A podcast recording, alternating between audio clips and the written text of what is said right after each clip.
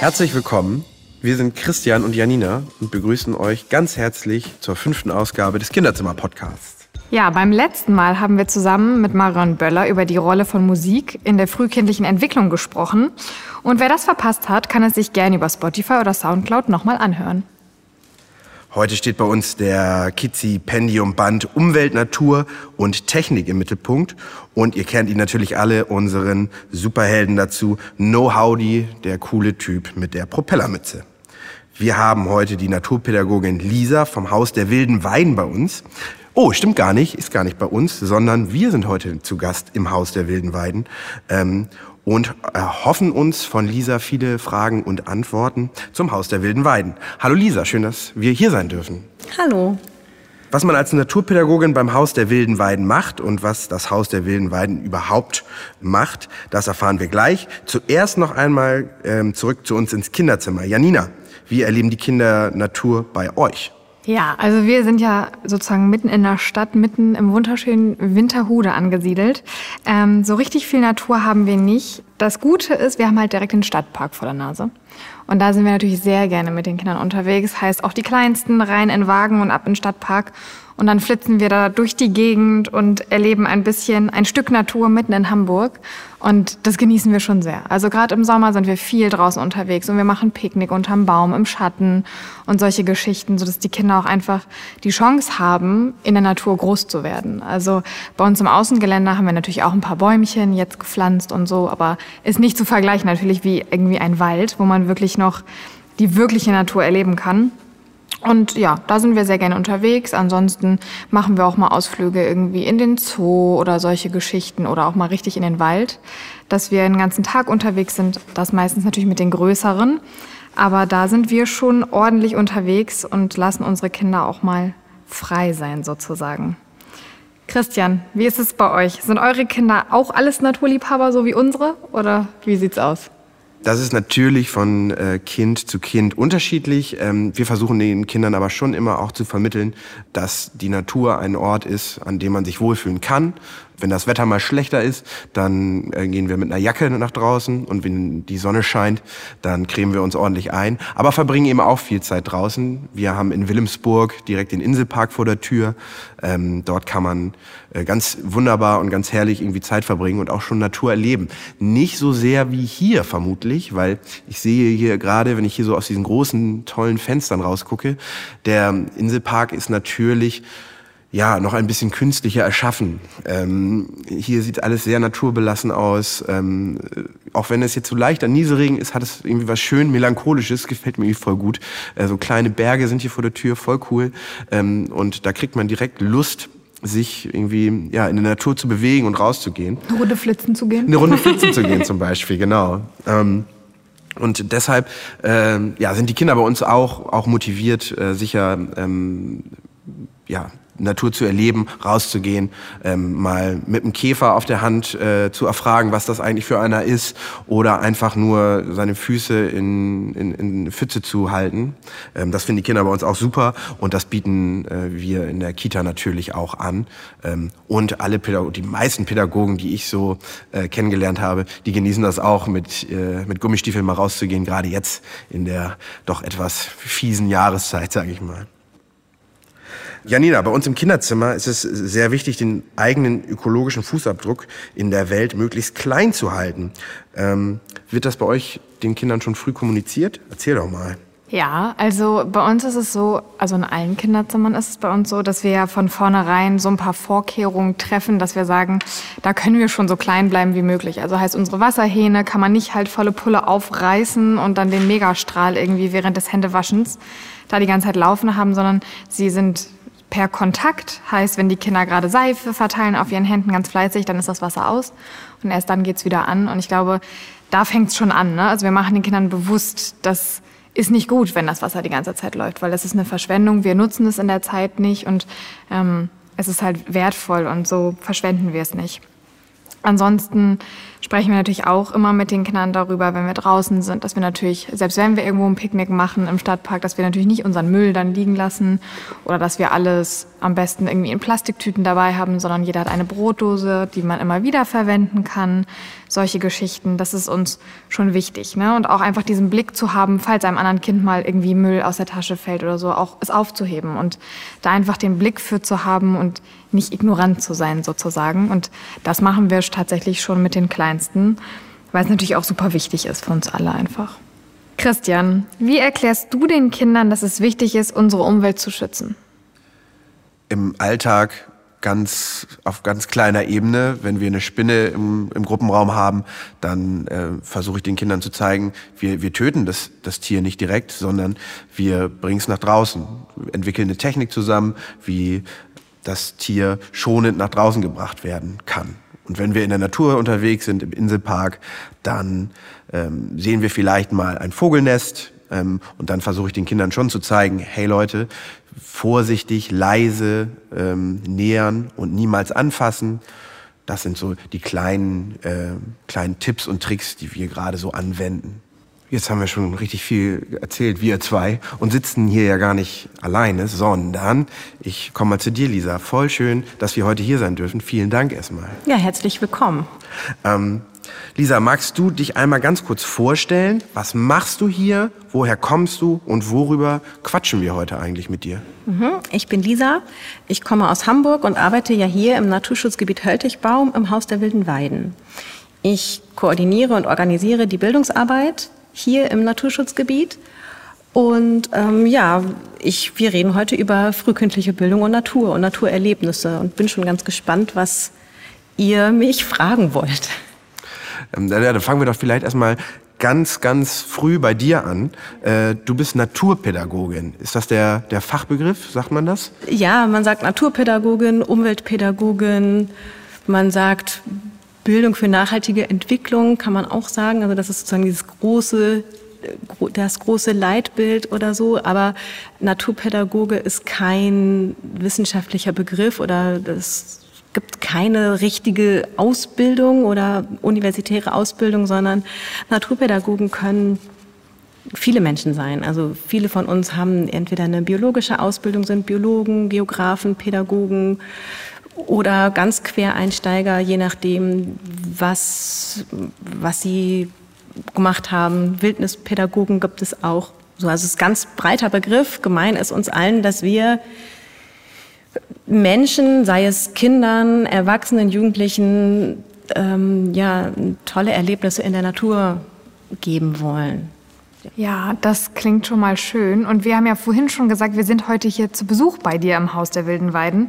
Was genau ist überhaupt dieses Haus? Und ist es wirklich wild hier oder warum heißt es so?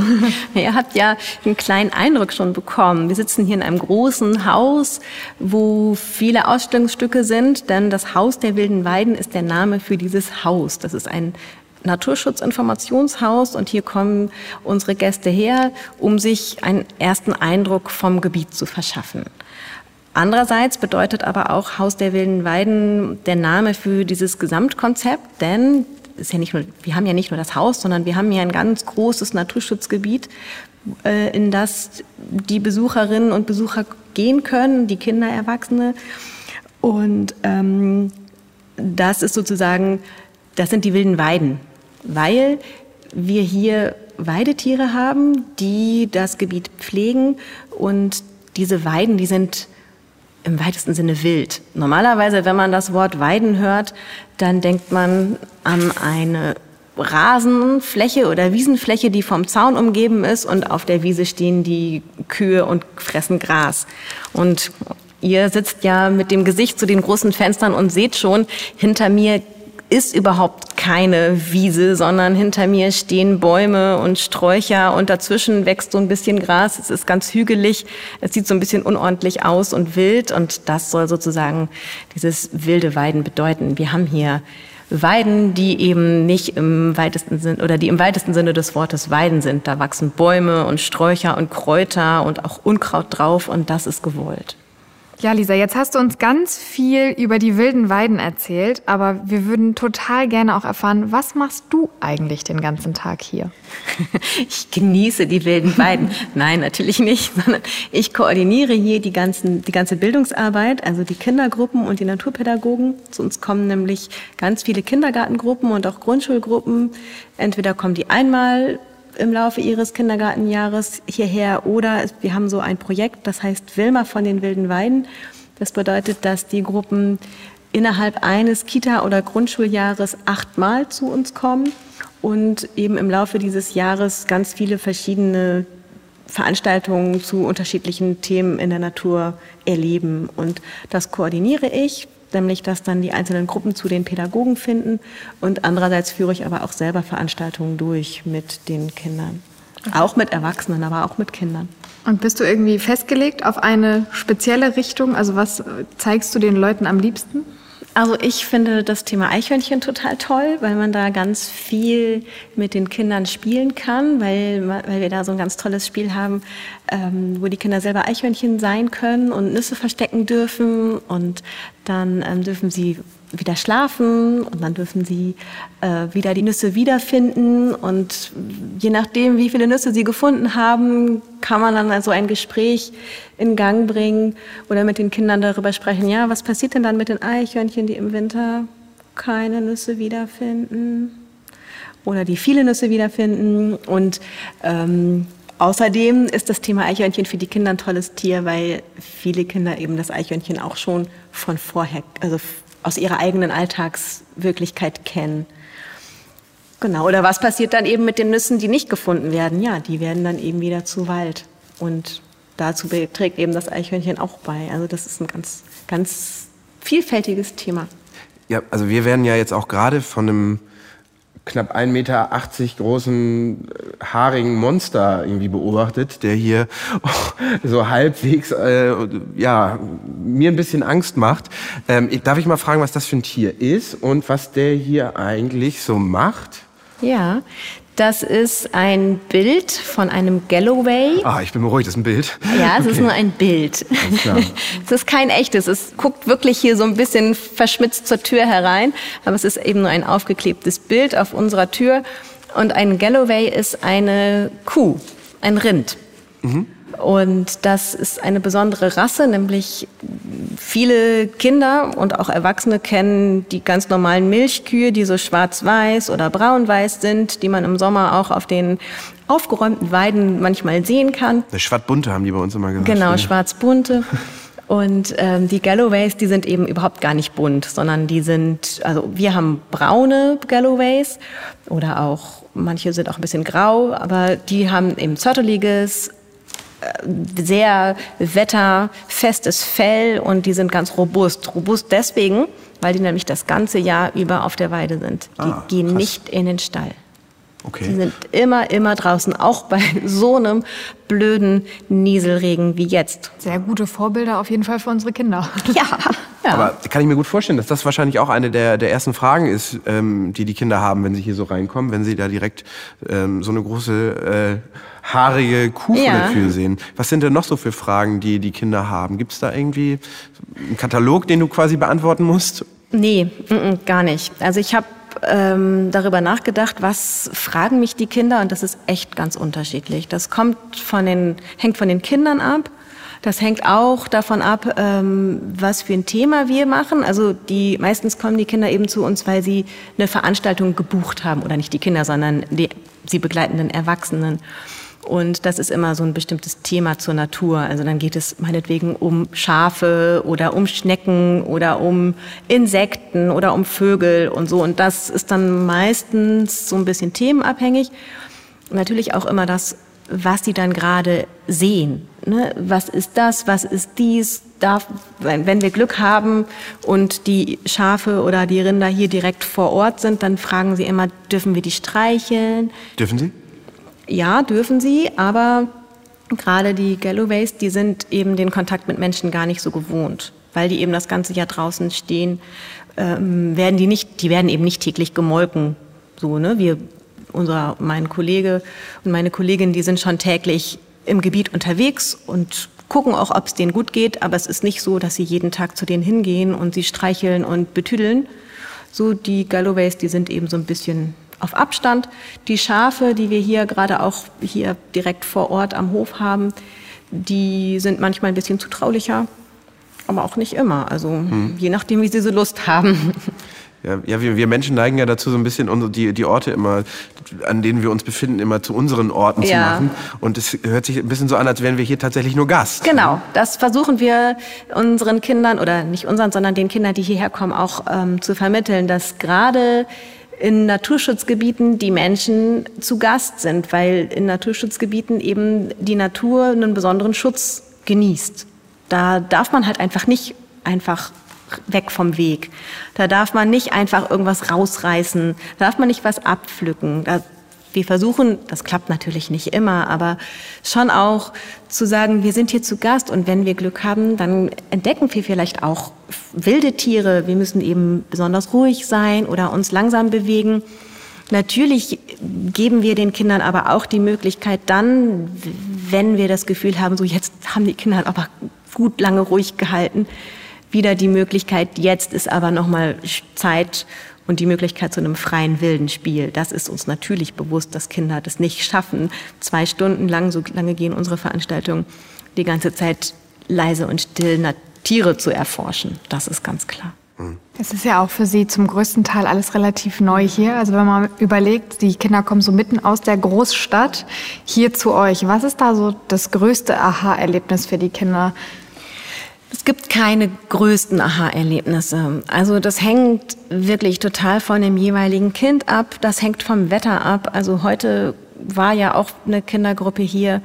Ich würde mal behaupten, da war das größte Aha-Erlebnis zu sehen und zu spüren und zu fühlen, wie es ist, wenn ein der Regen waagerecht ins Gesicht prasselt und alle Klamotten sind pitchnass und die Füße sind eiskalt weil ich die Erfahrung gemacht habe, dass gerade in den Wintermonaten die Kinder oft nicht richtig gut angezogen sind, sodass die Füße schneller kalt werden. Und dieses Erlebnis zu haben, dass sie erstmal irgendwie eine Stunde hierher fahren müssen, bis sie hier ankommen, dann sind sie eine gewisse Zeit draußen, die Füße werden kalt und nass und dieses auszuhalten oder das zu erleben erstmal, gerade Kindergartenkinder, die eben noch nicht so viel Lebenserfahrung haben, für die ist dieses Gefühl, Kälte zu empfinden, was ganz Ungewohntes. Wirklich. Also wir haben ja auch viele Gruppen, die aus eher sozialen Brennpunkten kommen oder wo die Eltern vielleicht nicht so das Gefühl dafür haben, was die Kinder anziehen müssen, wo die Eltern aber auch durchaus den Erzieherinnen sagen, heute regnet es, heute geht mein Kind nicht raus. Hm. Ich möchte nicht, dass mein Kind rausgeht. Oder es hat, es so. Und das finde ich so schade, weil den Kindern da so viel Erfahrung genommen wird. Und klar, das ist für die Kinder vielleicht jetzt im ersten Moment so ein bisschen unangenehmes Gefühl, dieses Kälteempfinden.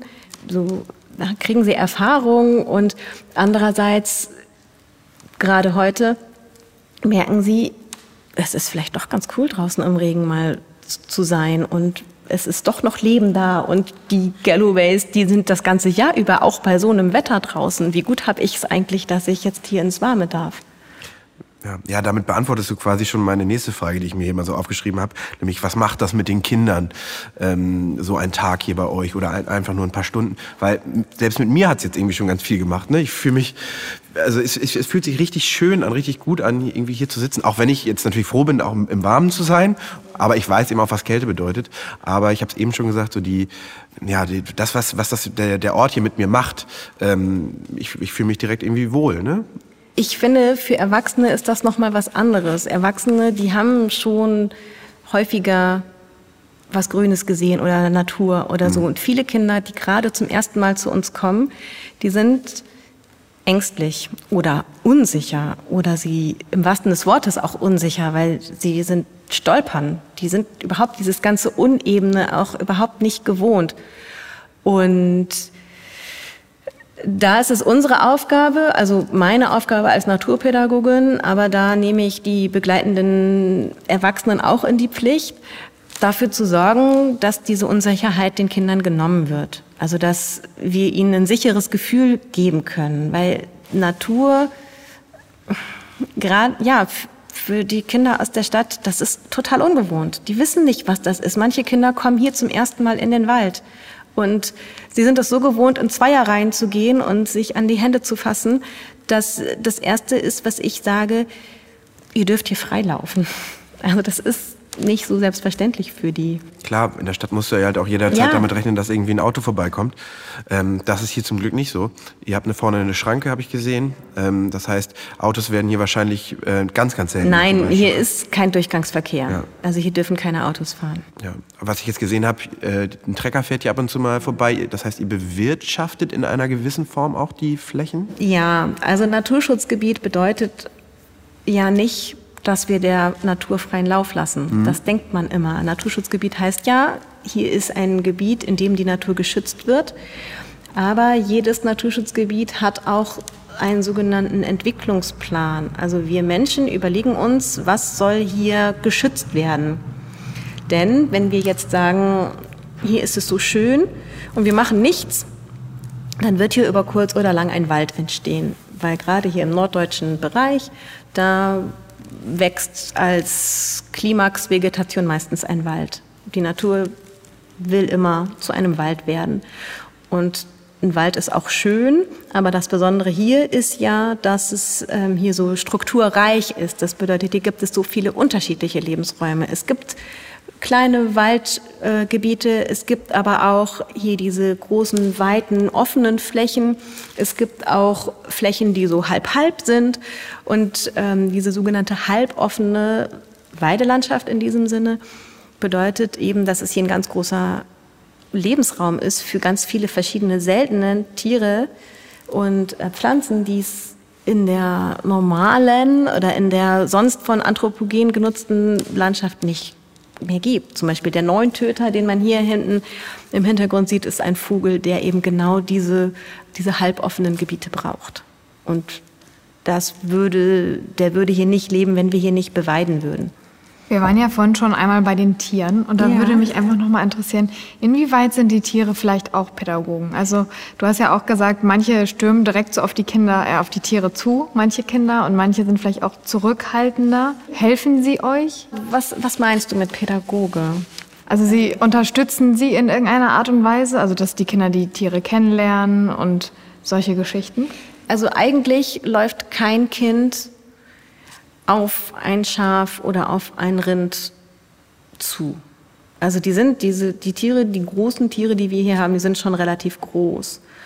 Und also die meisten Kinder haben eine gesunde Portion Respekt vor den Tieren. Die sind ja auch, also es ist nicht möglich, jedenfalls für die Kinder, die jetzt hierher kommen, ohne Zaun dazwischen zu den Tieren zu gehen. Wir haben zwar Wege, die auch über die Weiden führen, aber die Kindergruppen kommen ja mit ihrer Erzieherin oder mit ihrer Lehrerin hierher und dann geht's mit der Veranstaltung los. Gerade wenn wir das Thema Schafe haben, dann begleiten wir das ja auch, wir Naturpädagoginnen und Pädagogen. Also wir wollen ja auch gar nicht, dass die Kinder so schnell auf die Tiere zugehen, weil wir ja, wie gesagt, ja hier zu Besuch sind. Wir wollen ja, dass die Kinder einen verantwortungsvollen und auch einen wertschätzenden Umgang mit den Tieren lernen und bevor wir auf die Weide gehen mit den Kindern, sagen wir auch, dass wir uns wünschen, dass sie ruhig sind und dass sie langsam gehen und dass sie abwarten, dass die Tiere zu ihnen kommen. Und dann gibt es eben durchaus Kinder, die dann auch auf die Tiere langsam zugehen und sie versuchen zu streicheln. Das schon. Und es gibt aber auch wirklich nicht wenige Kinder, die Angst haben oder dann ganz am Ende vielleicht doch noch mal sich trauen, das Fell oder die Wolle vom Schaf anzufassen. Und das sind diese tollen Momente, in denen die Kinder ihre Angst überwinden oder ihren Respekt oder oder Kinder, die so ganz forsch sind, auf einmal ganz ruhig werden, weil sie dann oder auch die Schafe werden auf einmal ganz ruhig und legen sich hin und dann hat man da so eine Situation, in der so drei oder vier Kinder um ein Schaf herum sitzen und das so streicheln und es ist so eine ganz schöne Atmosphäre so. Also das ist schon schön. Wie ist das, bevor ihr so Trips macht, also rausgeht auch in die Natur? Haltet ihr vorher Regeln fest? Gibt es gewisse Regeln, dass ihr sagt, Ähm, das bespricht man vorher mit den Kindern, damit sie einfach Bescheid wissen, weil sie ja zum Teil das erste Mal in der Natur unterwegs sind. Ja, also wir machen schon immer so eine Einführungsrunde mit Begrüßung und führen so in das Thema ein. Und ähm, ja, gerade wenn es, ja, doch, also wir auch bei, bei den Schnecken, da haben wir auch lebendige Schnecken, mit denen wir Sachen machen. Da sagen wir auch, das sind lebendige Tiere, bitte seid vorsichtig und achtet darauf, dass ihr feuchte Hände habt und vielleicht sie ein bisschen matschig macht, weil Schnecken mögen keine warm, trockenen Hände. Solche Sachen schon. Ja, ja, da achten wir schon drauf. Und also wenn der, der Respekt vor den Tieren und vor der Umwelt quasi auch ganz im Vordergrund steht, erkennst du quasi oder erkennt die, ähm, der geschulte Blick einer Naturpädagogin, der Junge, der ist aus der Stadt, das sehe ich gleich, und der ist vom Land, der hat schon Vorerfahrung? Oder ähm, sagst du, die, die Kids sind alle irgendwie unterschiedlich und alle machen hier neue Erfahrungen? Nee, also man kann das nicht pauschalisieren weil auch das Leben auf dem Land hat sich ja geändert. Das ist nicht mehr so, dass alle Land oder Land, was heißt Land? Also das sind ja oft Vororte oder Kleinstädte oder Dörfer und die wenigsten Kinder erleben die Natur so, wie ich sie vielleicht als Kind erlebt habe oder die, die Kindheit. Es ist ja viel, die meisten Kinder werden ja von einem Ort zum nächsten gefahren oder haben strukturierte und vorgefertigte Lebenswelten. Und es, es gibt ja nur noch ganz viel wenige freie Zeit, die die Kinder selbst sich erobern können. Und das ist auf dem Land wie in der Stadt gleich. Es hängt dann eher davon ab, wie das Interesse der jeweiligen Kinder ist. Manche Kinder sind ja sehr naturinteressiert oder auch wie die Erwachsenen, also die Eltern, was die mit denen mitgeben. Manchmal kennen einige Kinder kennen ganz viele Tiere schon, auch am Namen oder Vögel und sagen, oh ja, hier, das ist die Blaumeise und das ist die Amsel und dann denke ich immer, okay, hast du die jetzt im Garten gesehen? Nein, die haben wir im Kindergarten und so. Also das ist wirklich total abhängig davon, mit welchen Menschen die Kinder zusammen sind und wie, was die jeweiligen Erwachsenen mit den Kindern machen. Es hat kein, ist nichts mit Stadt und Land. Ist ja richtig, also auch ein Appell an uns äh, Pädagogen, äh, die in den Kindertagesstätten arbeiten, den Kindern auch die Natur nahezubringen.